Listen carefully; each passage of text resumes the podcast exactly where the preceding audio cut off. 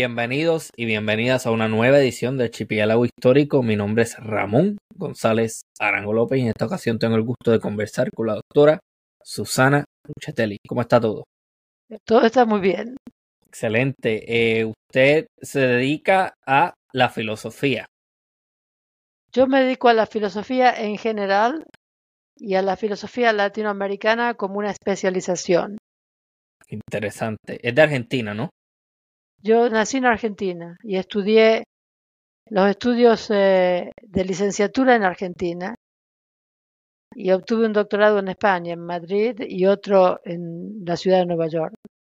Wow, dos doctorados, mucho trabajo. Sí, porque no, con el doctorado español aquí era difícil encontrar trabajo, porque lo que me decían eh, mis consejeros de la escuela de graduado es que no conocen las universidades españolas o latinoamericanas, entonces no tienen en cuenta los títulos.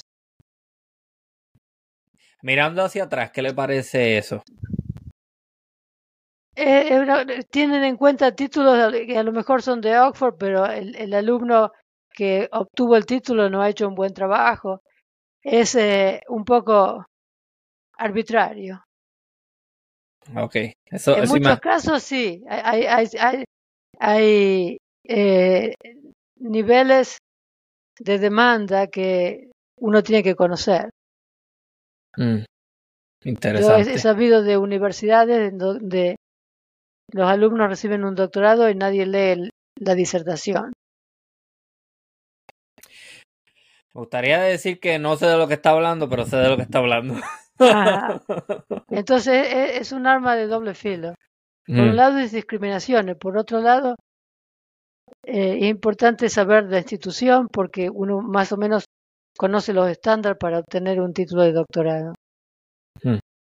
Interesante. Bueno, para la audiencia, probablemente han escuchado de filósofos de la llamada civilización occidental como Sócrates, Aristóteles, Plato, Nietzsche, si acaso Kant. Pero hay todo un mundo de filosofía latinoamericana y de eso quiero hablar con la doctora Susana Nuchetelli eh, hoy. Nuchetelli, ya. Mm.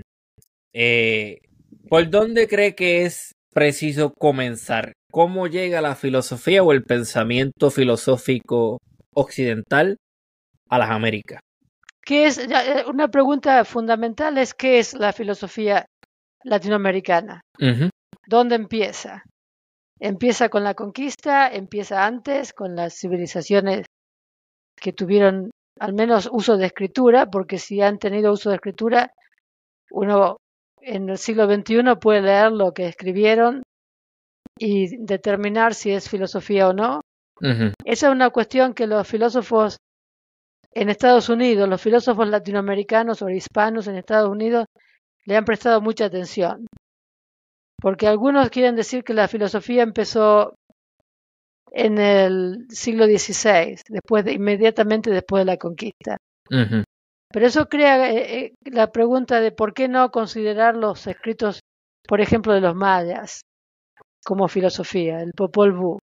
El Popol Vuh es una cosmología folclórica que tiene importantes eh, ideas y que uno lo podría incorporar en, en, una definición de filosofía amplia, que no esté definida por los parámetros que uno usa para decir que la filosofía occidental empezó en la Grecia antigua. La filosofía que los españoles trajeron a la Argentina eh, y a otros países latinoamericanos, em, empezando por la zona de México y de Colombia, donde eh, al principio los virreinatos tuvieron más importancia cultural, era una filosofía que en ese momento estaba obsoleta en Europa. Era el escolasticismo que trajeron. Y dentro del escolasticismo no se produjo mucho trabajo original. Entonces, decir que la filosofía latinoamericana empieza con la, después de la conquista o durante la conquista la colonización es arbitrario también, porque no hubo pensamiento creativo. Yo tengo mi idea de cuándo empieza. Pero eh, el tema ha originado mucho debate entre los filósofos. No sé por qué no, no genera mucho debate entre los filósofos latinoamericanos en Latinoamérica, Mm, pero mm. sí entre los filósofos hispanos en Estados Unidos. Tal vez aquí se, como uno e- está haciendo filosofía en un país, digamos, prestado, se empieza a preguntar dónde empieza la filosofía de la zona donde uno se originó, de la zona de origen. Tal vez sea. Eso se lo dejo a los antropólogos que lo deciden. Pero es una pregunta importante. Eh, hay varias teorías. Una es la teoría de Jorge Gracia, que es un cubano americano que falleció hace poco, hará, tres años, y enseñó en la Universidad de Nueva York en, Al- en, en, en Albany. No, en Albany, Jorge Gracia, ya, en Albany. eh, pero no, en, Buffalo, el camp, del camp, en el camp, su campus fue Buffalo. Sí. According to Jorge Gracia, hay dos tipos de filosofía. La filosofía general, que se define con los parámetros que uno define la filosofía occidental, y la filosofía étnica. Él la llama filosofía étnica, en el que el, el único parámetro para decidir si un trabajo cuenta como trabajo de filosofía es que el grupo étnico que lo creó lo reconoce como tal. Mm. Así que si los mayas reconocen su escritura, el Popol Vuh o lo que sea como filosofía, entonces es filosofía, pero étnica. Ok, pero ¿por qué limitarlo a lo escrito? O sea, sabemos que lo- las civilizaciones indígenas, o sea, los pueblos originarios de las Américas, en muchas ocasiones llegaron a manejar un conocimiento avanzado en muchísimas áreas del saber humano. Eh, o sea que me está diciendo que de alguna manera, para tomar esa, para decir, ok, esto es filosofía, los filósofos de ahora tienen que por lo menos ver algún tipo de... Esto se transmitió por medio de la escritura. Y el, problema es que o, o lo recogieron los españoles cuando llegaron. Hay españoles como Bernardino de Sagún, que se considera uno de los primeros antropólogos, que documentó lo que él vio entre eh, los aztecas. Entonces uno puede leer a Sagún y él cuenta las, creencias religiosas, morales, filosóficas en general de los aztecas. Tiene que tener algún tipo de evidencia, sea directamente por el grupo que produjo la filosofía o alguien que, te, que, que la cuente, si no, no se sabe. ¿Cómo se sabe? ¿Cómo se entera uno? Eh, bueno, ciertamente, Por pero... tradición oral, Exacto. por tradición oral. Y y también eso se tiene en cuenta. Por ejemplo, los libros del Chilam Balam fueron recogidos en el siglo XVII y eran tradición oral. Pero tiene que haber algo que, que, te, que, te, que te documente cómo pensaba este grupo de, de personas, cómo pensaron acerca de las cuestiones fundamentales de la vida, de la moralidad, etcétera. Entonces, yo- creo que el enfoque de Jorge Gracia es equivocado porque al establecer dos tipos de filosofía, en realidad establece una filosofía como filosofía más importante, que Mm. tiene estándares, la occidental, y la otra meramente filosofía étnica, Sí. con diferentes estándares. El único estándar de adopción es que el pueblo que la originó la considerara filosofía. Y yo qué sé cómo lo consideraban los mayas o los aztecas. Eso es difícil de determinar. Entonces, e- ese, ese tema no me gusta mucho. Es difícil, e- es una decisión arbitraria. Pienso que eh, aparece en todas las humanidades. En la antropología será lo mismo. ¿Quiénes fueron los primeros antropólogos en Latinoamérica? Hay, hay antropología en la... o- Yo estoy eh, eh, segura que hay uno leyendo... no, hay gente que se ha dedicado a, col- a cole- a coleccionar poemas y tradiciones indígenas. Leyendo eh, estos poemas y tradiciones indígenas, uno ve que hay preocupación filosófica. Preocupación filosófica de dónde es el origen del mundo, cuál es el sentido de la vida. cómo, cómo actuar eh, eh, correctamente y, y distinguir lo bueno de lo malo. esas cuestiones son, son, son universales posiblemente. Eh, la, solución de Jorge Gracia me parece que lleva el tema de dos tipos de filosofía. Yo creo que hay que decir, hay que decir, ah, filosofía es, ¿qué cuenta como filosofía? Una decisión arbitraria. En la cultura occidental, el estándar para contar como filosofía es que el pensamiento se apoye en la razón y no en los mitos. Eso es lo que los griegos contribuyeron a la humanidad, que es que por primera vez dijeron, bueno, todas estas cuestiones vamos a tratar de resolverlas nosotros, las cuestiones sobre el origen de la vida, etcétera, y no tratar de explicarla con mitos. Los mitos están bien para como práctica religiosa o, lo que sea, pero tenemos que tratar de tener una, una comprensión del universo basada en la razón. Esa es la contribución de los griegos y lo que liberó a la filosofía de la, religión. Eso es lo que hicieron y por eso cuentan como los primeros filósofos occidentales. Entonces yo diría que la parte del pensamiento maya, azteca, etcétera, que trata de buscar una explicación racional a las cuestiones fundamentales de la vida y, la sociedad humana, en ella es filosofía.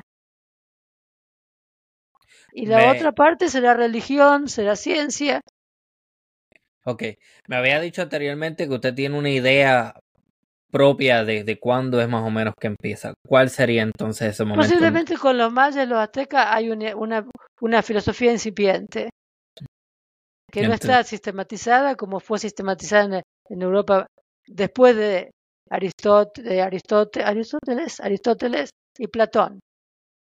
En español decimos Platón. Sí, sí, sí. Eh, eh no está sistematizada de esa manera, pero hay, una, hay un intento de explicación racional.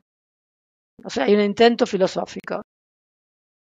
Y me dice que esos primeros siglos luego de la conquista se caracterizan por una falta de creatividad y por ende una falta de filosofía, si vamos a decir, porque bueno, no hay una producción. los filósofos oficiales que vinieron a enseñar filosofía en las universidades, primera universidad, en general fueron no muy originales, pero en el momento de la conquista se generaron cuestiones morales muy importantes y hubo sacerdotes como el, padre de las casas, Bartolomé de las Casas, que escribió un montón de trabajos que tienen mucha importancia filosófica porque él usa la escuela de la teoría de, los de los eh, de, de, Aquino, de Tomás de Aquino, de la, teoría atomista. En, en, inglés es Natural Law Theory. En español me imagino que sería la teoría del derecho natural. Él usa la teoría del derecho natural de una manera muy creativa para responder a lo que él vio, la evidencia que tuvo de explotación e, e injusticias en contra, contra de la gente originaria, los pueblos originarios. Entonces, la casa es filosofía. Algunos españoles en España se preguntaron sobre si era justo que España le declarara la guerra a los indios, a los eh, eh, a la gente nativa eh, del Nuevo Mundo, ¿no? Y eh, especialmente Francisco de Vitoria. Entonces, lo que él hizo cuando, cuando discute si España tiene derecho a eh, declarar la guerra a los indios y luego contesta que no, él usa, él usa como método la teoría del derecho natural, porque él es un tomista, pero lo usa de una manera muy creativa y lo usa para responder a un problema que se presentó en el Nuevo Mundo. Entonces, yo creo que eso cuenta como filosofía latinoamericana, porque el tema es la realidad algo que tiene que ver con la realidad latinoamericana en ese momento. Entonces, en, mi opinión, no, no, interesa mucho que el que hace la filosofía sea latinoamericano o no. Lo que interesa es el tema. Si el tema es concerniente a la realidad latinoamericana cuenta como filosofía latinoamericana. Si es un tema general, como si Dios existe o no existe, etcétera, esos son temas generales. Sí, hay, hay, muchos filósofos latinoamericanos que hacen filosofía general y está muy bien. Pero esa es filosofía general. Por filosofía latinoamericana yo entiendo una filosofía cuyo tema concierne de alguna manera a Latinoamérica, alguna problemática de Latinoamérica, presente, pasada o futura, pero tiene que tener algún contenido latinoamericano. Y el que lo, el que lo hace no tiene necesariamente que ser latinoamericano. Hay muchos latinoamericanos en Estados Unidos y en otras partes del mundo que hacen filosofía general y nunca discuten ninguno de los temas concernientes a Latinoamérica. Hacen epistemología, hacen metafísica, hacen eh, filosofía moral, ética. Eso no cuenta como filosofía latinoamericana. Pero si en su eh, quehacer filosófico se preguntan por cuestiones que conciernen Latinoamérica, como la cuestión de qué es la filosofía latinoamericana, entonces estás haciendo filosofía latinoamericana.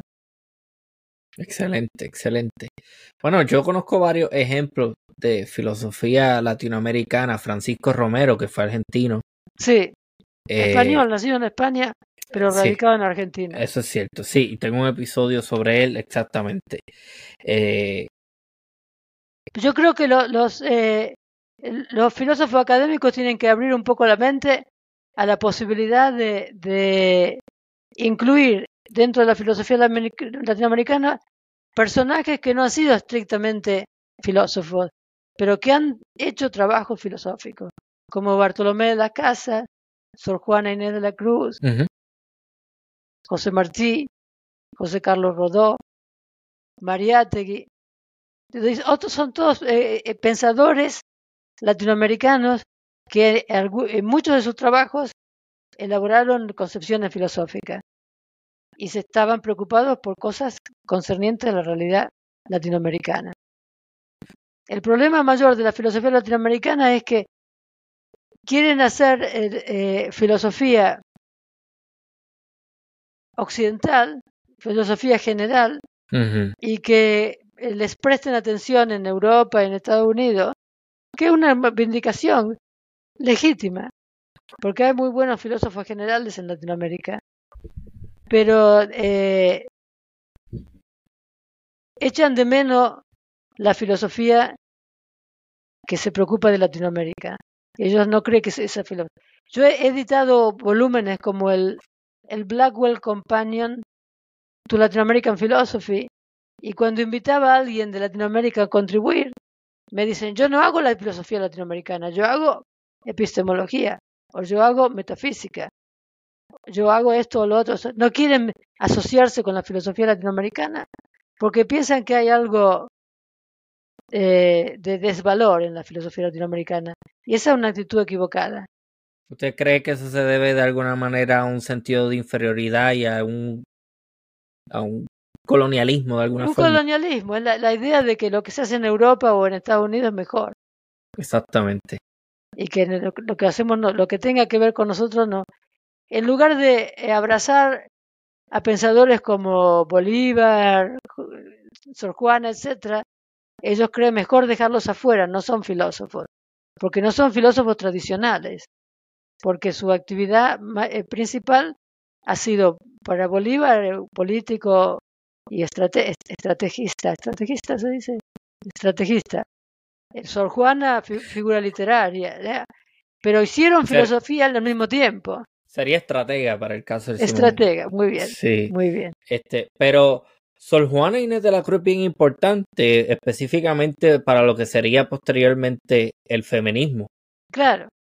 Y eh, muy poca gente sabe eso. Eh, eh, la, la, contribución más importante de Sor Juana es, fue una pionera feminista cuando no, no había. Estamos hablando del siglo XVII. No había mujeres que quisieran ir a la universidad, que quisieran escribir.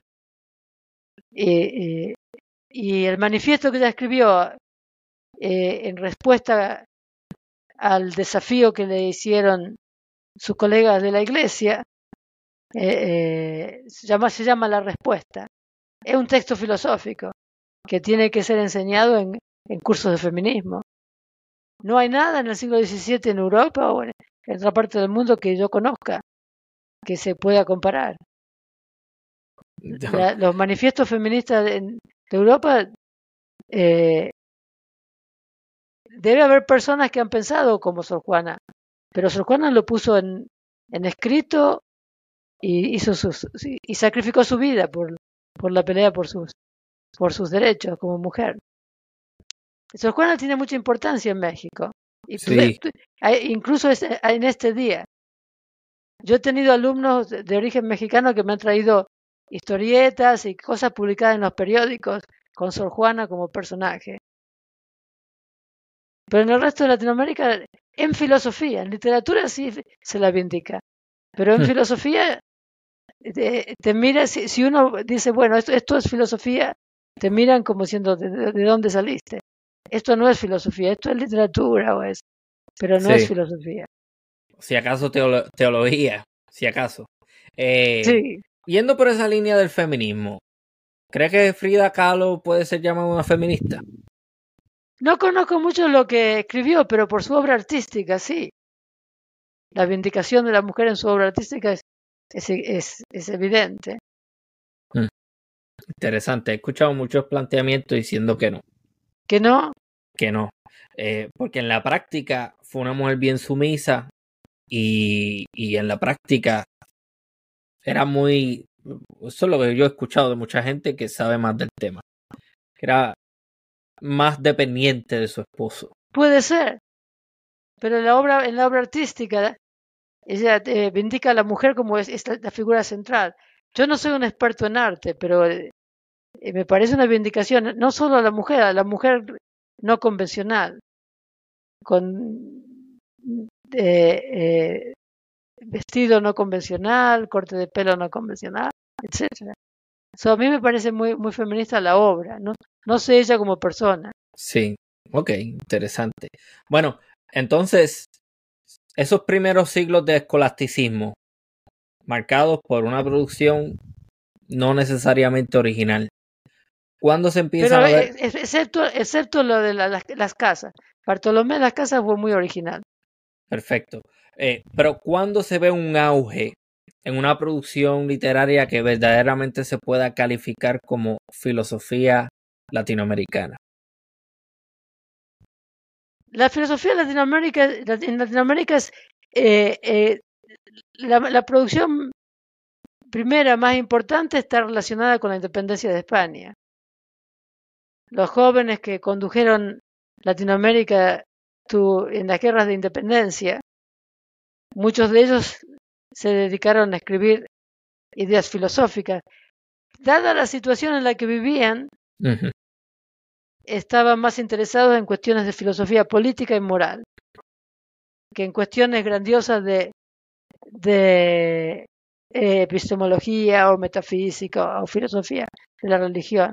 Su tema más, más, más eh, eh, urgente eh, fue cómo construir una nación independiente. Y este, este, el tema está marcado por los imperativos del momento. Sí. Entonces, con la independencia es el primer, pero hablamos de filosofía entendida de una manera amplia, para incluir pensadores como Bolívar. Bolívar escribió mucho, muchas cartas, discursos, en donde hay una filosofía política. Lastarria en Chile, Alberdi en Argentina. Eso es, es el primer grupo, los, pensadores de la independencia. O sea, que sería más o menos principio del siglo XIX. Principio del siglo XIX, mediados del siglo XIX. En el, mediados del siglo XIX. Cuando se construyeron las constituciones nacionales. Ese es el tema más importante.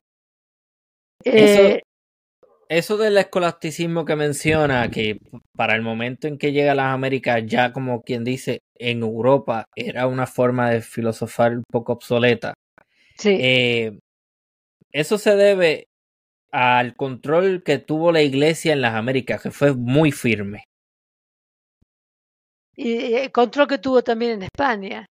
al, tiempo que en España eh, estaban todavía tratando de eh, averiguar cuántos, cuántos ángeles cabían en la cabeza de un alfiler.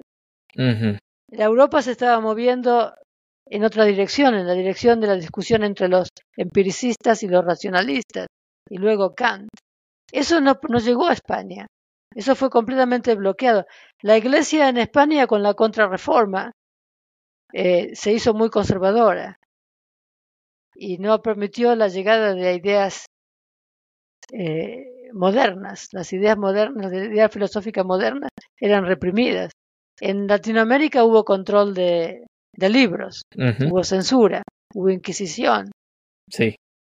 Ambos temas que hemos trabajado en este podcast. Y a, Sor Juana le obligaron a, deshacerse de su biblioteca, porque Sor Juana leía todas las, a toda Pascal, leía a todos los, modernos, la obligaron a deshacerse de la biblioteca y últimamente la, la, la aplastaron. Murió joven, de 41, 41 años o algo así. Sí. Eh, eh, porque todos sus amigos en la iglesia la abandonaron. Le hicieron una, una estratagema para, para abandonarla y que abandone lo que estaba haciendo. Entonces, el escolasticismo estuvo en Latinoamérica en las universidades y en la, y la, gran discusión es qué hacer con el escolasticismo. Algunos eh, eh, de los intelectuales de la independencia pensaron que era mejor no atacar a la iglesia y a su filosofía, porque la, eh, necesitaban aliarse con los sectores más conservadores de la, sociedad para que no haya anarquía, guerras fratricidas. Esa es la famosa discusión entre Bello y Lastarría en Chile. Bello lo invitó a Lastarría a dar la conferencia inaugural de la Universidad de Chile. Y Lastarría preparó una, una presentación, el historiador, denunciando los abusos del colonialismo cómo los españoles eran ineficientes, maltrataban a la gente, lo explotaban. Eh, las cosas que sabemos que pasaron en Latinoamérica durante... Eh, déjame, hacer un comentario porque usted lo dice con toda la seguridad y yo estoy de acuerdo con usted. Las cosas que sabemos que pasaron. Hay mucha gente todavía, historia, supuestamente historiadores, que hoy todavía uno los escucha diciendo cosas como no, no, no, si nosotros lo que hicimos fue traer la civilización a las Américas. Nosotros no maltratamos a nadie, simplemente los pusimos a trabajar. Y se escucha como que yo estoy inventando lo que... Pero yo literalmente escuché. Yo escuché. Yo lo escuché también. Claro. O sea, estudiando en España. Estudiando en España, mis amigos, gente universitaria, progresista. Ajá. Hablaba cuando los, cuando los colonizamos, cuando los educamos. los educamos a los latinoamericanos. Los hablan de, la actividad civilizadora de España, que vinieron, y gente progresista en España, ¿no? No, no, no reconocen los abusos de la conquista. En esta polémica entre Bello y, y Lastarría, sí. cuando Lastarría da la conferencia, denuncia los abusos de, del, del eh, imperio español en Latinoamérica, y Bello lo, se enojó y lo toma, le, responde en artículos de revista que en la, historia hay que mirar para el futuro, no hay que tratar de denunciar las cosas que pasaron, porque eso puede traer problemas. Los conservadores se pueden eh, poner furiosos y entonces no vamos a nunca ser independientes y el miedo a... Entonces, eh, esos eran los temas que interesaba a, a los pensadores de, mediados del siglo XIX y principios del siglo XIX. ¿Qué hacer con el bagaje de la conquista? No querían eh, perturbar a la iglesia, no querían ponerse a la iglesia de enemigo. Sí, eh, un comentario que quería hacer para la gente de la audiencia que no esté familiarizada con el escolasticismo. El escolasticismo es un sistema de pensamiento en donde la fuente que corrobora lo que se está aprendiendo es la iglesia y es el dogma y es la Biblia y es el, lo que viene de Dios, ¿no? E, eso, y, eso, y es una, mucho una filosofía moral, es la filosofía de, Tomás Aquino. Eh, la idea es de que eh, hay un orden natural. Y, eh, natural Law Theory, la teoría del derecho natural, tiene eh, representantes eh, en estos días y no, ha desaparecido. En la discusión del aborto, de la eutanasia, etcétera, son muy, muy, conocidos porque invocan la idea de que hay un orden natural que no hay que respetar porque es el orden natural. Y en última, la última causa de este orden es Dios. Pero no, no, no está basada fundamentalmente en, la religión. Son Aristóteles, siguen a Aristóteles en la idea de que todo tiene una finalidad. Y eh, no, no, no ha cambiado mucho desde que Aquinas, Aquinas es un trabajo enorme y muy importante, pero la, teoría del derecho natural no ha cambiado mucho. Y fue eh, enseñada, también tiene una parte metafísica y una parte de, teoría del conocimiento, pero es mucho, al menos la parte que más importó en Latinoamérica es la parte moral y política.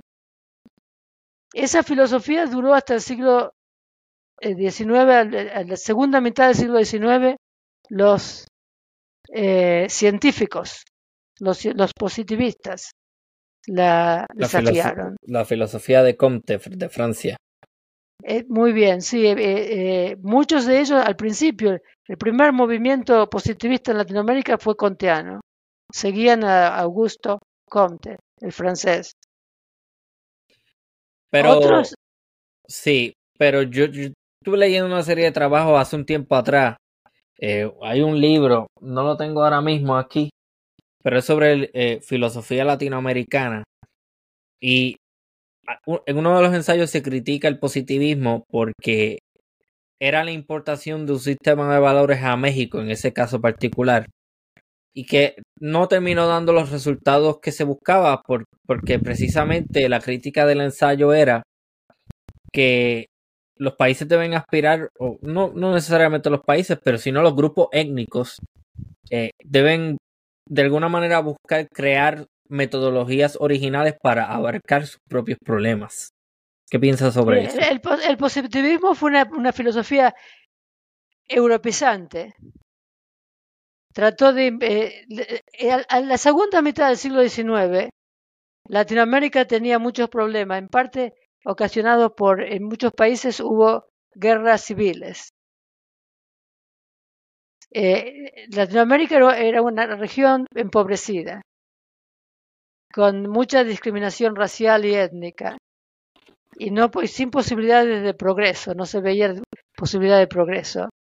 Entonces, los, los, eh, los positivistas, los pensadores que fueron influenciados por estas corrientes europeas, el positivismo es, es, es un movimiento cientificista que piensa que con con la, ayuda de la ciencia se van a resolver todos los problemas y que no hay eh, ningún obstáculo al progreso. De aquí en adelante va a haber progreso permanente. Entonces, eh, eh, se, se, se pusieron del lado de los positivistas y se preguntaron por qué Latinoamérica está tan atrasada y Estados Unidos, por ejemplo, tan avanzado, y los países europeos avanzados. Y acusaron en la manera de pensar la ideología prevalente en Latinoamérica como culpable de la situación de atraso. Entonces quisieron lavarle el cerebro a los latinoamericanos, que se olvidaran de sus tradiciones y de su manera de pensar y de su religión en particular, y, se pusieran todos a trabajar para el progreso eh, y, la evolución de, de, las naciones, de las nuevas naciones. Pero como la, gente en Latinoamérica no era muy eh, fácil de dominar, decidieron que antes de que pudiera haber libertad, como en Estados Unidos o en Europa, habría que implementar represión reprimir las ideas locales, todas las ideas autóctonas, porque las ideas autóctonas eran el, el origen, en, este modo de diagnosticar, eran el origen del atraso. Entonces, fue un régimen muy eh, represivo. El, dijeron que la libertad se podía, eh, eh, se podía conseguir solamente hasta que, después de que se educara al pueblo. Pero para educarlo al pueblo habría que ordenarlo primero. Y para eso hicieron la represión. En México fue espantoso con Porfirio Díaz. Sí, un sistema muy represivo, muy explotador. Lo obligaron a los campesinos mexicanos a trabajar como esclavos, le pagaban eh, muy poquito en los latifundios, se consumieron todo el dinero que, que obtuvieron de esa manera y la gente se hartó porque se sintieron despreciados, se, sintieron que le querían lavar el cerebro, cambiar la, manera de pensar. Eh, fue un fracaso total, en, especialmente en México. En Brasil fue más progresista. Eh, negociaron la independencia con Portugal los positivistas. Negociaron la, la, independencia con Portugal, le dieron más derecho a la mujer, le quitaron el poder a la iglesia, o parte del poder a la iglesia. Tuvo mejor resultado, pero en Brasil fue un desastre. Y en Argentina fue un desastre también. En, en México fue un desastre. En Argentina fue un desastre porque los positivistas eh, organizaron la, lo que se llamaba campaña del desierto, que era un eufemismo de una campaña para masacrar a los indígenas del sur del país. Porque el sur del país, la Pampa, era tierra fértil, que, la, que se la querían dar, repartir entre ellos, los positivistas. Y entonces organizaron una campaña militar a matar a los indios y mataron a cuanto encontraron, mujer, niño, anciano, no les importó. y luego le pagaban a los inmigrantes dinero para que fueran a matar indios y le, por, por, le, pagaban un peso por cabellera de indio. Pero todavía, todavía habrá que quien la escuche y dice, no, eso no es verdad. Porque así bueno, que busquen, busquen en donde sea la, la, campaña al desierto del general Roca. Ajá, ahí está. Del general Roca. Este, menciona una palabra bien importante, o, que por lo menos me recordó algo. Eh, menciona la palabra latifundio. Eh, el trabajo este de las venas abiertas de Latinoamérica, del uruguayo, se me olvidó el nombre ahora mismo. Pero es uruguayo. Este, eso no puede ser considerado filosófico. Es filosofía política. pensaba que era como que algo más económico. Porque él habla Yo mucho. No, no me acuerdo los detalles, cuánto, cuánto, pero me, parece que es, es, más general, es filosofía política. Mm. como, eh, tengo el nombre en la mente, estoy a punto de decirlo, pero sé que era uruguayo. Eso que mencionan los indígenas me recuerda, por ejemplo, un pueblo, no recuerdo bien los detalles eh, de, este pueblo, era un pueblo supuestamente de gigantes, allá en Tierra del Fuego, en la Argentina y Chile, se llamaban los Selknam. Este, pero es un, es dato curioso que quiero traer, pero lo que quiero llegar a, a, lo que quiero llegar a lo siguiente, que la gente piensa que la filosofía son hacerse preguntas que no tienen ningún tipo de repercusión en la vida diaria de la gente. Y aunque hay ciertas problemáticas que quizá a priori no tengan una, eh, no incidan en el diario vivir de las comunidades y las naciones, la filosofía está en todas partes. Es sumamente importante. Hay filosofía teórica y filosofía aplicada. Y hay relación entre las dos. La filosofía aplicada eh, tiene importancia en, muchas esferas de la vida, la política, la, la moralidad. Sí. Eso es filosofía a su entender, ¿cuáles son las problemáticas filosóficas que aquejan a Latinoamérica ahora mismo? Son muchísimas, pero...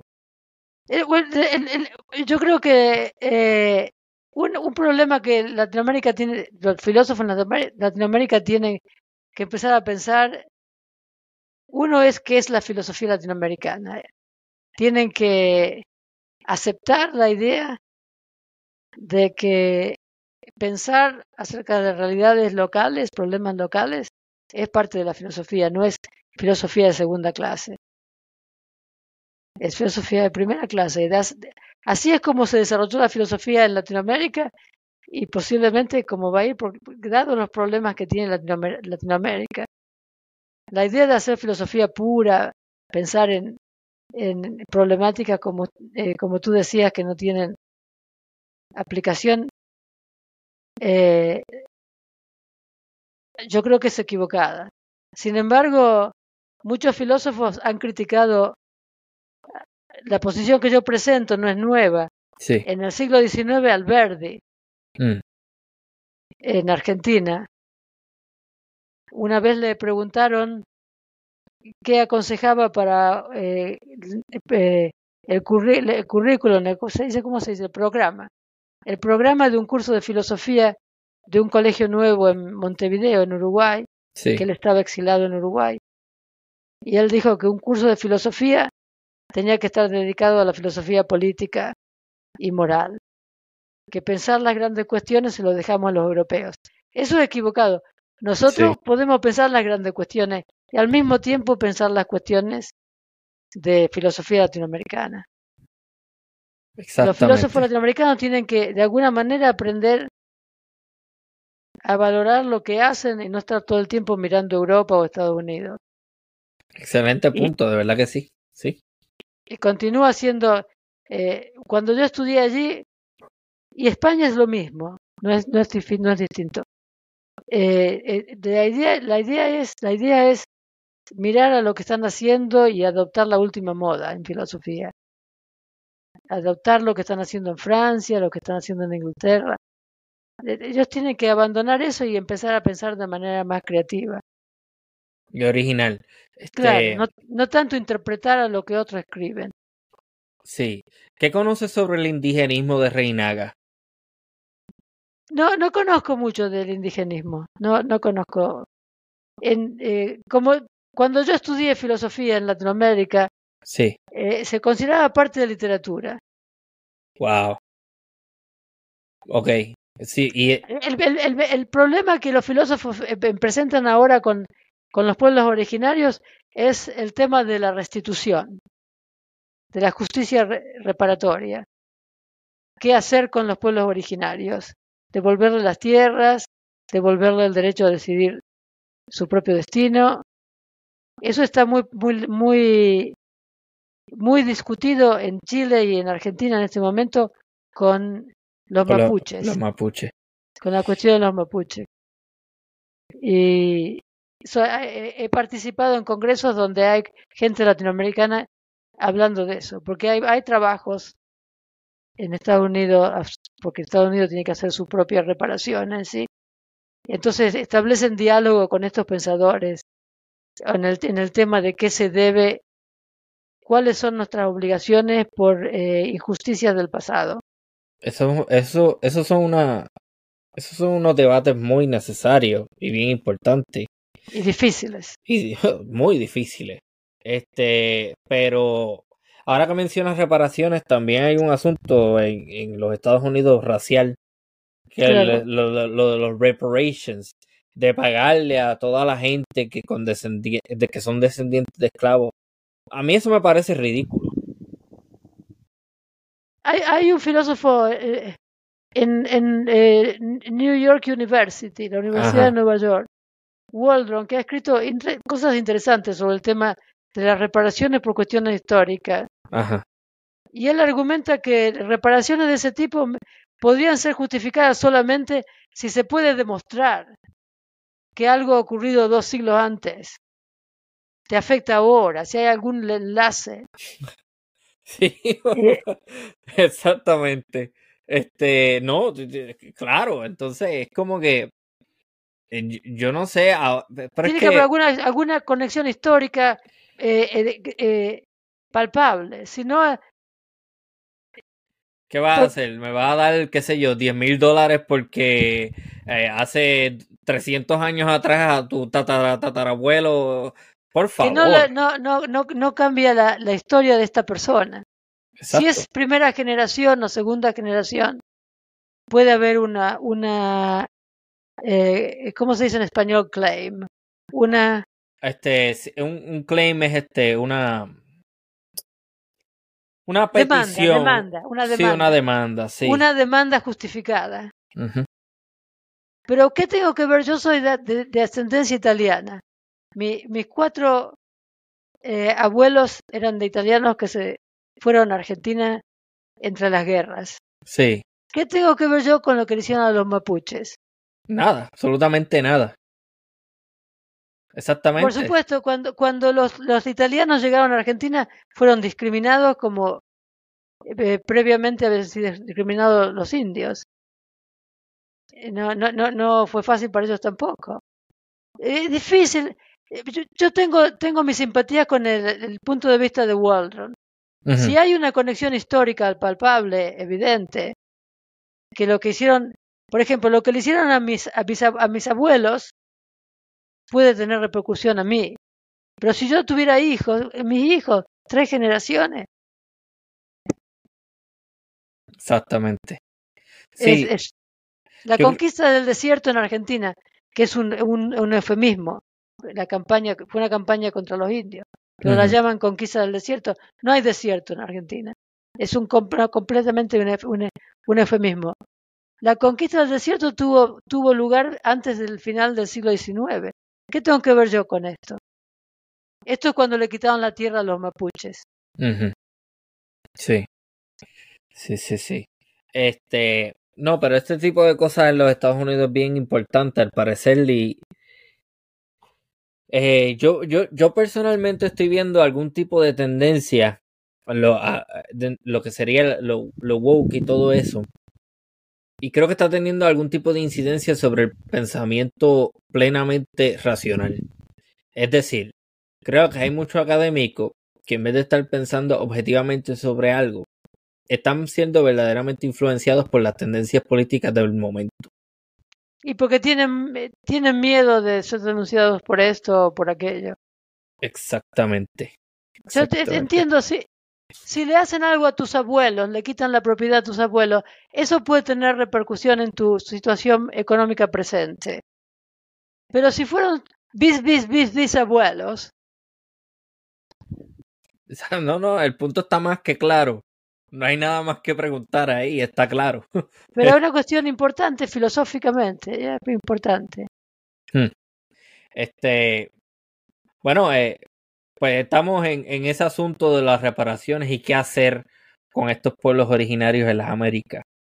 ¿Qué otras problemáticas son de suma, de suma importancia, en su opinión, ahora mismo abordar desde la, desde la filosofía?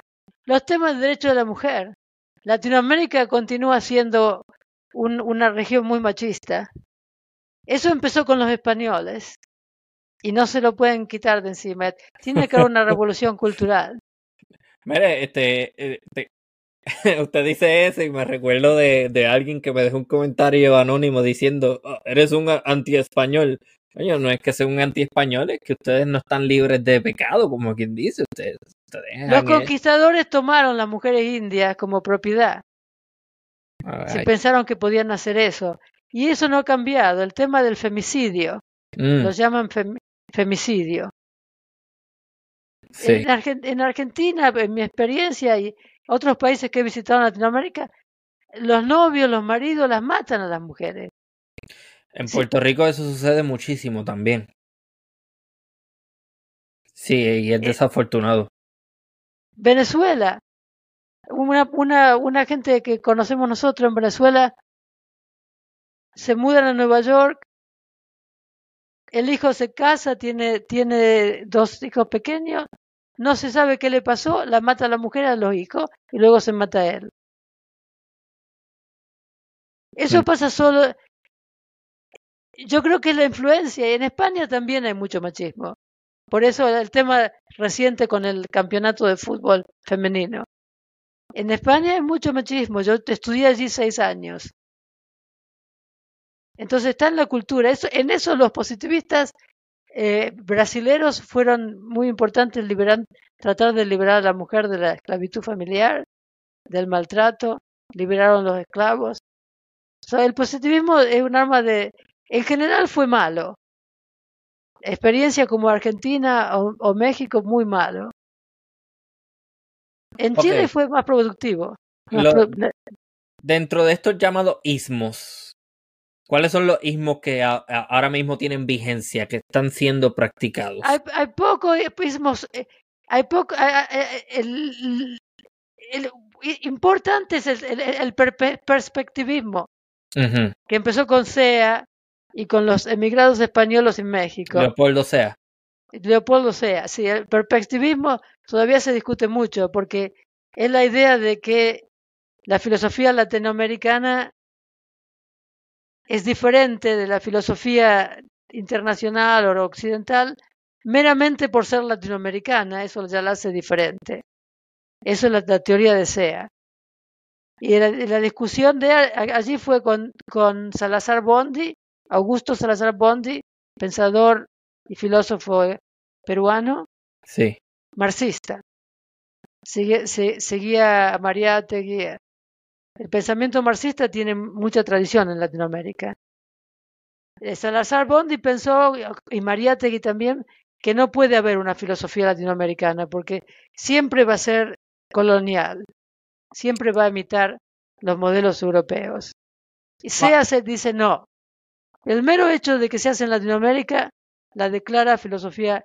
Yo creo que eso es equivocado también, porque del mero hecho que se haga en Latinoamérica no se sigue que va a ser original. Se puede hacer en Latinoamérica y no ser original. Sí. Este, eso que menciona del, del colonialismo, hay una filosofía que es producto de un pensador peruano y ahora mismo no lo recuerdo, pero habla básicamente del colonialismo después del colonialismo, que solamente porque ocurra una emancipación política no significa que el colonialismo desaparece. El colonialismo continúa. ¿No sería Augusto Salazar Bondi? Subiri, hay, hay un Subiri. Me consta que era, que era peruano. El libro no lo tengo aquí cerca, pero sí, me consta que era peruano. Y el, más importante en esta discusión es Augusto Salazar Bondi, mm. que escribió un librito muy pequeño. Cuando yo lo saqué de la, biblioteca me, llamó la atención, pero muy, muy, muy inteligente. Sí. Muy bien hecho, sobre los distintos tipos de eh, ser inauténtico. Hay muchas maneras del ser inauténtico. Eso me interesa. Un, trabajo muy, muy, muy sutil, muy interesante. Esa es la posición de los marxistas en general con respecto a la filosofía latinoamericana, que no la puede haber ante que, hasta que haya una liberación ideológica. Eso que menciona del marxismo es bien importante. Este, y, y yo personalmente estoy viendo un, un, auge bien importante del marxismo en Brasil. Brasil tiene mucha fuerza en Brasil. Yo lo estoy siguiendo bastante de cerca. Y está muy bien organizado. Y veo que tiene una élite intelectual verdaderamente intelectual. Porque hay muchos sitios con élites intelectuales, pero que de intelectual solamente tienen el nombre. Eh, pero esta gente, eh, es decir, los marxistas brasileños se están organizando muy bien y están produciendo audiotecas, por ejemplo. Que, o sea, hay uno que se llama este, audioteca, lo tengo aquí, yo lo, yo lo escucho de vez en cuando. Ellos básicamente lo que hacen es que toman textos de Lenin o de otros pensamientos, eh, de otros leninistas y marxistas, y lo ponen en formato de audio y te lo leen. Y es una buena forma para mí también de, de, aprender portugués. Estaba aprendiendo portugués de esa forma también. Pero, pero veo que tiene mucho auge en Brasil. Y cuando menciona que el marxismo ha sido bien importante en Latinoamérica, eh, eso es un comentario bastante... Todavía se siente. Hay sí, todavía. Sí. Eh, me parece bien interesante qué va a pasar si eso va a traer, porque ahora mismo mi ley está en la Argentina. Me, me, me, me, pregunto cómo se va a dar ese ciclo violento, ese nuevo enfrentamiento entre el, entre el, marxismo, entre el marxismo y, y, y la derecha. Eso es una pregunta abierta, no, no hay, hay que esperar. Pero Brasil tiene un, nivel de educación muy alto, la gente, en todas las tipos de filosofía. Entonces no me extraña que en el marxismo también los pensadores produzcan más. Sí. Tienen, tienen un nivel muy alto, yo diría que uno de los más altos en Latinoamérica. Y, también no se sabe ese dato, no se sabe mucho. La gente piensa en Brasil, solamente piensa en favelas y en asesinatos. No, no, no, tiene, las universidades son muy serias y tienen muy, bueno, muy buena investigación, tienen conferencias, pues, publican revistas filosóficas. En, la filosofía en Brasil eh, tiene muy buen nivel. Sí. La otra tipos de ismos que hay, están en boga son imitaciones. como el postmodernismo, now, eh, el postmodernismo y está también el, luego del postmodernismo eh, neocoloniality o algo así. Ok. hay, hay mucho, mucho, mucha habladuría del postmodernismo y yo lo, he, yo lo he escuchado mucho siendo utilizado como un término peyorativo. Ah, este es postmodernista. Porque ahora el, pensamiento woke, eh, como, como tú decías, se, se, considera eh, neocoloniality en, en inglés, eh, no sé cómo traducirlo al español. Está con la neocolonialidad, la neocolonialidad, que es algo más aparentemente más progresivo que el postmodernismo. Yo no sigo todo eso porque es son son modas que vienen y van. Más importante entre entre la gente que se podría considerar postmodernismo es el, la filosofía de la liberación de Enrique Dussel, Cerruti Goldberg, en otros, que es una mezcla de marxismo con pensamiento francés. Hmm. estaba escuchando hace poco una conferencia o más o menos un, un, video que recogía en síntesis los pensamientos de Chomsky sobre el postmodernismo y básicamente lo que dicen a grandes rasgos es que el postmodernismo es eh, son valores que se crean, pero que de gente que sin ningún tipo de profundidad intelectual. Eso es más o menos lo que yo pude entender que es posmodernismo. Sí, yo no sigo mucho porque no, no, es una moda y va a pasar como otras. Y la, filosofía desde su origen es una actividad racional. Y cuando uno trata de leer estos escritores postmodernos, no entiende nada, porque no hay argumentos, no es racional. Exacto, mucha, mucha pasión. Entonces, eh, no, realmente, y no, no es predominante en los departamentos de filosofía. En Estados Unidos, por ejemplo, no. En los departamentos de literatura latinoamericana se, se, se, lleva esto como una moda. Es una moda. Pero para no tener argumento, han sido bastante efectivos acaparando muchísimos sectores de la sociedad y, teniendo una influencia bien directa en, cómo se viven, eh, por, lo menos en los Estados Unidos. Pero no, el departamento de filosofía son minoritarios. Hmm. La mayor de, no, no, no hacen ese tipo de, de filosofía retórica, donde la palabra cuenta mucho, más que las ideas. Interesante. Este, ¿qué, ha escuchado sobre Slavoj Zizek? No, no sé repronunciar bien el nombre de él. No conozco. Ah, ok, perfecto. ¿Cuáles serían esos filósofos latinoamericanos o que abordan temas latinoamericanos importantes contemporáneos? Enrique Dussel, que creo que falleció recientemente, mm. que residía y enseñaba en México. Enrique Dussel creó la filosofía de la liberación, que tiene una conexión con la teología de la liberación. La teología y la filosofía de la liberación nacieron juntas y luego se han ido separando un poquito, porque los teólogos de la liberación están más interesados en cuestiones inmediatas, sociales y económicas mientras que la filosofía de la liberación es más general. Yo hace poco produjo un episodio sobre, eh, junto a un doctor que tiene una colección de, de carteles y material propagandístico de izquierda en Puerto Rico. Y en, Puerto Rico hubo un episodio bien interesante y curioso sobre unos... eran, eran unos sacerdotes holandeses que llegaron a Puerto Rico, se metieron en la montaña y eran, eran seguidores de la teología de la liberación. Y eran bien izquierdosos y el pueblo terminó votando los del pueblo porque eran bien, bien progresistas. sí, son, son muy, están muy relacionados con eh, asuntos inmediatos de la población. E incluso tienen interferencia en la política local. Le dicen a la gente a quién tienen que votar, a quién no tienen que votar. Entonces eso, eso crea problemas para, para la iglesia en general. Mm. En su carácter personal, ¿cuál entiende es el problema más importante ahora mismo? ¿Qué es lo más que le preocupa en Latinoamérica? Oh, esa es una pregunta grande, ¿no? Yo estoy muy enfocada en la filosofía. Entonces, eh, lo que más me preocupa en la filosofía latinoamericana es que por más de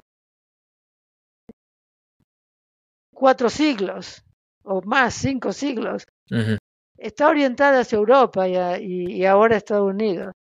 Tienen que tener más, más, interés en, las cuestiones locales.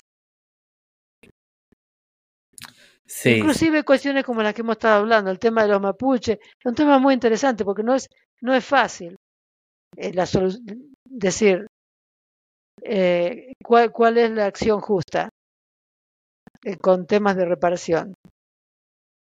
Sí. Los mapuches tienen su nación, tienen su, eligen sus representantes y fueron expulsados de sus tierras, eso es verdad. Eh, el caso de Chile es bien particular porque eso se hizo mucho por parte de los alemanes que emigraron hacia Chile. Y en Argentina también. Los mapuches reclaman un, territorio que es parte de Chile y parte de Argentina. No se los van a dar, pero le han dado pequeñas zonas. Hmm. E, es una región donde eh, eh, recibieron muchos alemanes incluso muchos nazis, luego de la Segunda Guerra Mundial. Oh, sí. En la Argentina todavía yo veo de vez en cuando que aparecen colecciones completas de... Sí. que sí, y hay pueblitos donde se habla alemán. Oh, sí. Sí, sí, sí. Este, y de hecho, ah, salió una película hace un par de años atrás, creo que el 2019, 2020, este, que es con esta muchacha que hizo la de Harry Potter, Emma Watson. Y en esa película hablan sobre una, una colonia eh, religiosa que había en Chile en donde se enviaban este de hecho creo que se llama Colonia la película Colonia, sí.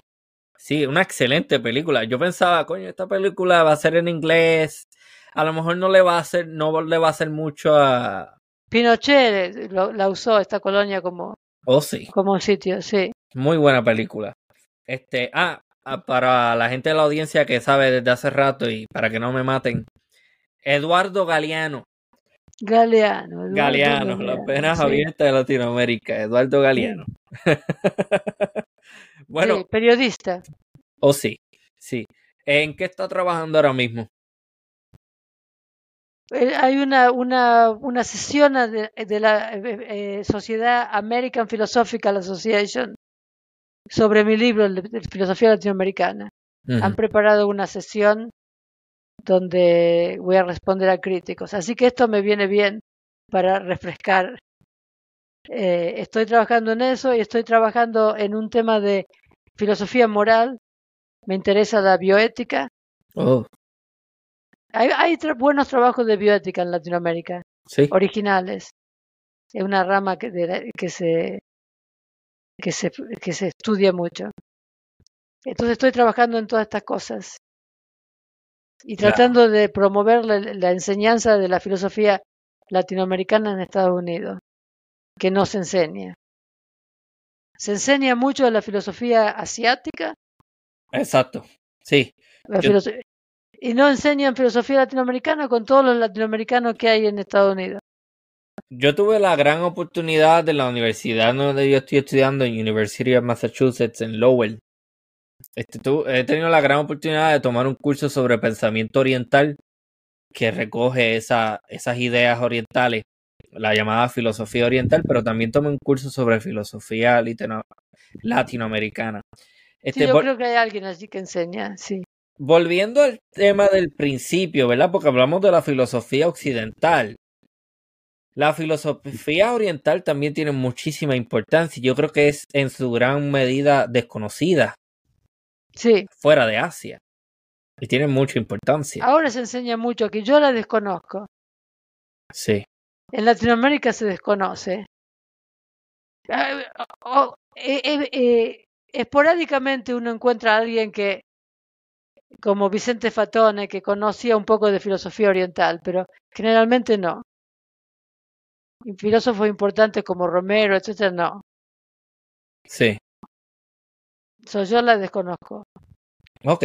Pero más no puedo porque con lo de filosofía eh, general y latinoamericana es, es, bastante. Sí, sí. Yo personalmente dentro de la filosofía le tengo mucho repelillo, como decimos en Puerto Rico, a la ética. La ética, esos son...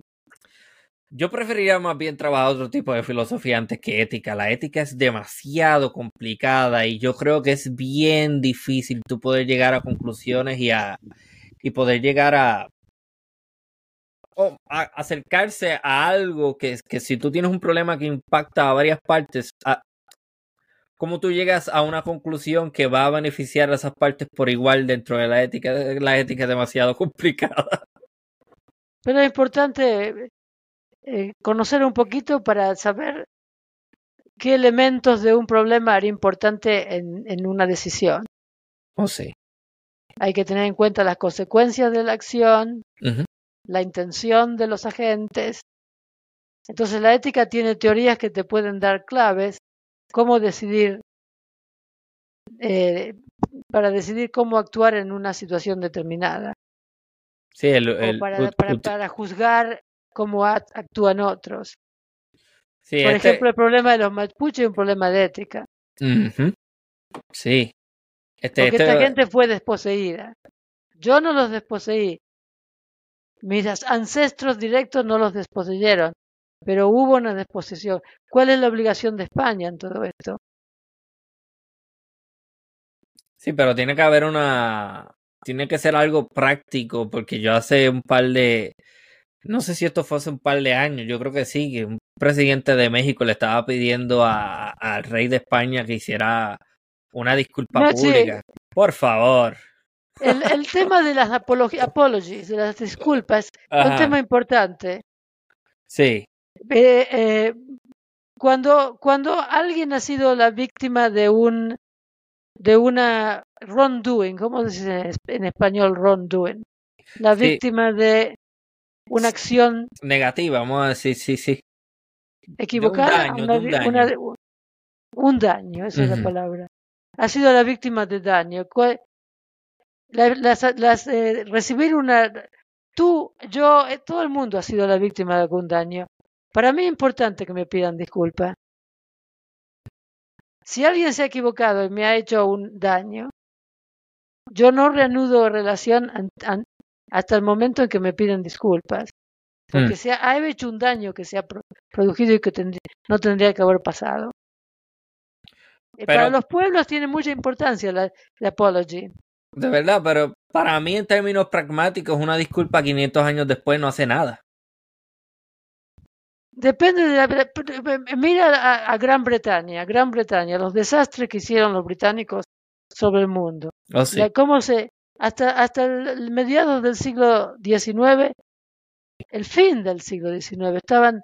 Todavía tenían esclavos en sus posesiones en las Américas, en West Indies. Y ahora hay un nuevo rey. ¿No, te parece que este rey le debe una apología a la gente de Jamaica? Ellos la quieren, la gente de Jamaica.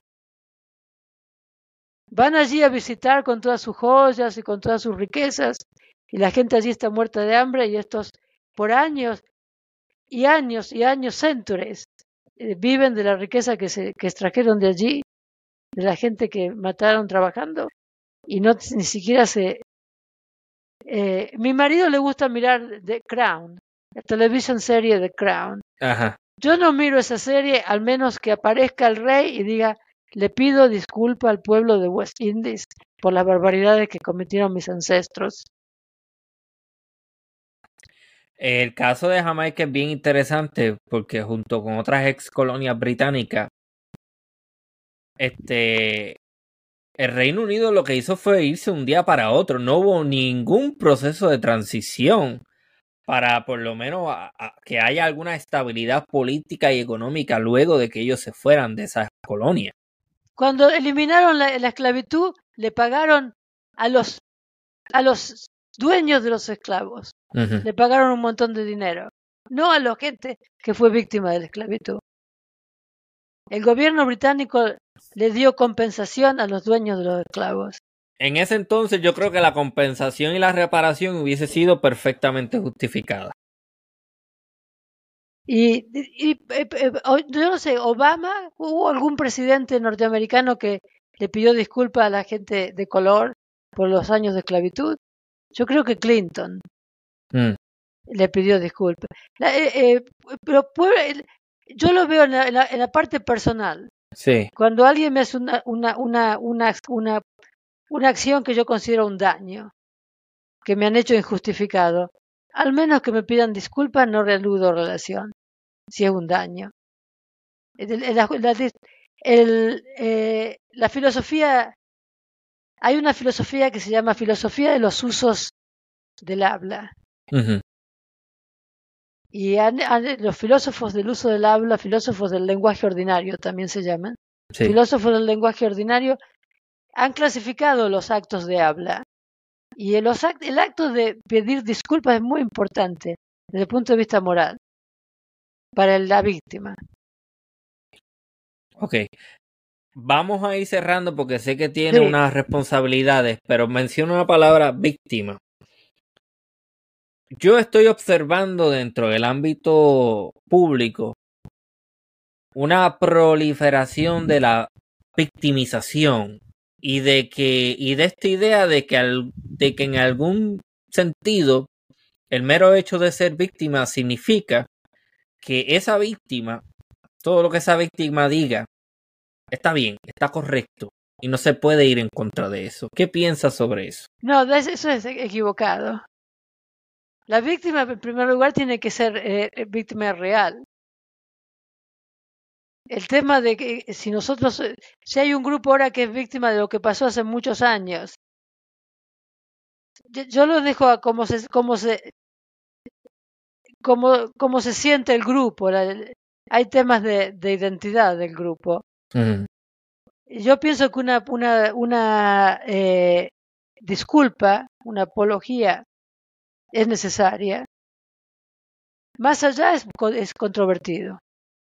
Y si la víctima inventa una situación de victimización que es, que es no, no existente, entonces no tiene validez, es una víctima pretendida, una pretensión de, de, víctima. Tiene que ser una víctima real. Sí, pero hay mucha victimización para, con el objetivo de manipular. Claro. Y yo veo una proliferación bastante amplia de eso en la sociedad. Hay que, yo me, me, parece que la mejor política allí es caso por caso, analizar caso por caso. Hay casos reales, hay casos que son exageraciones o eh, que, que, que son equivocados y que no merecen ni disculpa ni nada, ¿no? Si se, se, se inventa la situación. Pero en todo caso yo creo que al final el interés debe ser dejar de ser una víctima. Claro. Pero en muchísimas situaciones que yo he visto, parece ser que esa es la posición de conformidad. Ok, soy una víctima. Resuélveme. Entonces, claro. Mm, que tener mucho cuidado con eso. Este... crea un problema moral. Que eh, hasta dónde uno tiene que, que, pensar moralmente, analizar la situación, cuáles son las eh, demandas que se hacen y cuáles son legítimas y se deben. Por ejemplo, eh, muy brevemente, el tema de la discapacidad. La gente con discapacidad tiene que ser tiene que tener acomodación. Acomodo razonable. En la sociedad. Sí. Razonable, pero tiene que ser razonable. Que no haya eh, eh, ¿cómo se dice? Cuando alguien está en, un, en una silla de ruedas, que no haya pozos en la vereda o en, en, la, en la, acera. ¿Se dice, acera en Puerto Rico? En, Argentina se dice vereda. Eh, cuando que no haya pozos, que haya la posibilidad de...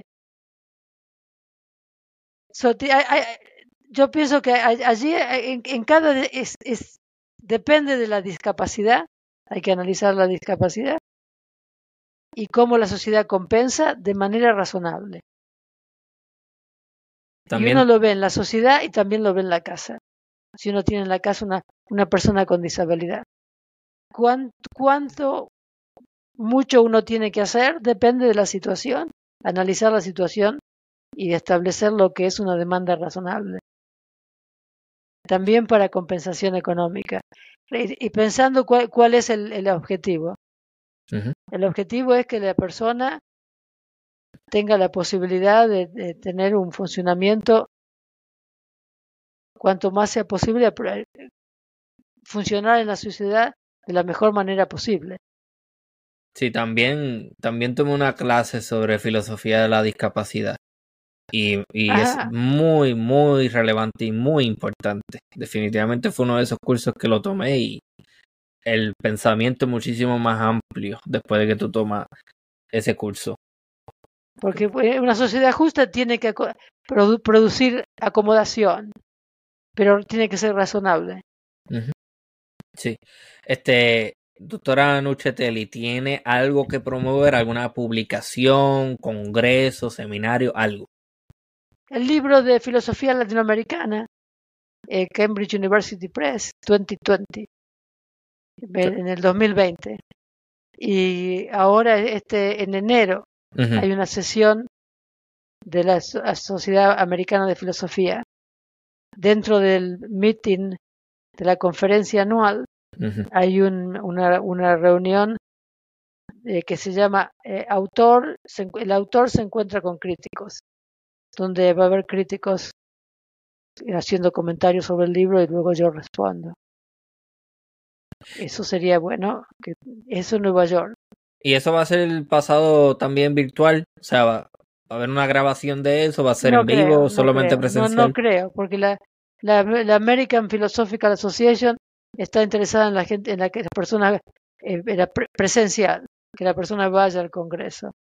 Mm. Pero si lo hubiera, yo le hago saber. Ah, no sé, sí, sería interesantísimo ver eso, definitivamente. Porque los críticos son profesores latinoamericanos que están trabajando en Estados Unidos y que van a responder al libro. Bueno, pero yo creo que en gran medida el gran mensaje de este episodio es deje de estar mirando a Estados Unidos y a Europa y póngase a filosofar originalmente.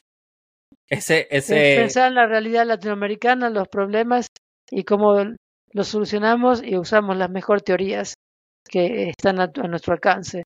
Por eso es importante estudiar, tomar cursos de filosofía como usted menciona que ha tomado. Mm, sí, buenísimos que son, son complicadísimos, pero son buenos.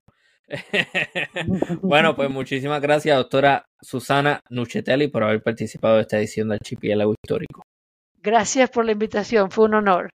Muchísimas gracias nuevamente, seguiremos en contacto. Seguiremos. Esta ha sido una nueva edición de Archipiélago Histórico. Hasta la próxima.